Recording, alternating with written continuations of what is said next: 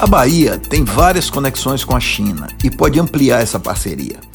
As interfaces são muitas. A Bahia produz as commodities que a China precisa e tem oportunidade de investimentos em vários segmentos, como infraestrutura, mineração, agronegócio e outros. A maior conexão é comercial, já que mais de 50% das exportações baianas tem como destino a Ásia, especialmente a China, o maior comprador dos nossos produtos e destino de quase 30% das nossas exportações.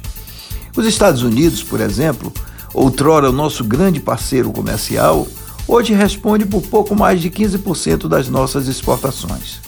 A China tornou-se o destino preferencial dos produtos baianos, a começar pela soja, nosso principal produto de exportação, com 70% da produção comprada pelos chineses.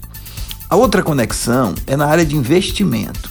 Aqui o destaque são os investimentos públicos, a exemplo da parceria público-privada para a construção do monotrilho do subúrbio e também a Ponte Salvador Itaparica, cujo contrato com o consórcio chinês já foi assinado e as obras têm previsão de serem iniciadas em novembro.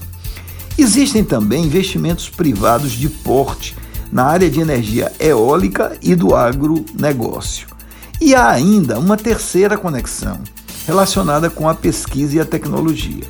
Aliás, o mandarim, a língua chinesa, já devia estar sendo lecionado nas universidades baianas, que precisam olhar menos para os Estados Unidos e mirar mais a China, quando o assunto for projetos de extensão e pesquisa ou cursos de mestrado, doutorados e outras parcerias, especialmente na área de saúde e tecnologia.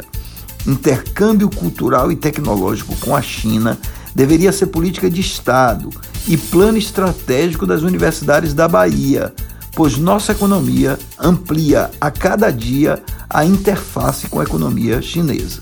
E muitos outros segmentos ainda podem ser objeto de prospecção, a exemplo do turismo, Afinal, a China já é o segundo maior emissor de turistas do mundo e depois da pandemia aí pode estar um bom mercado.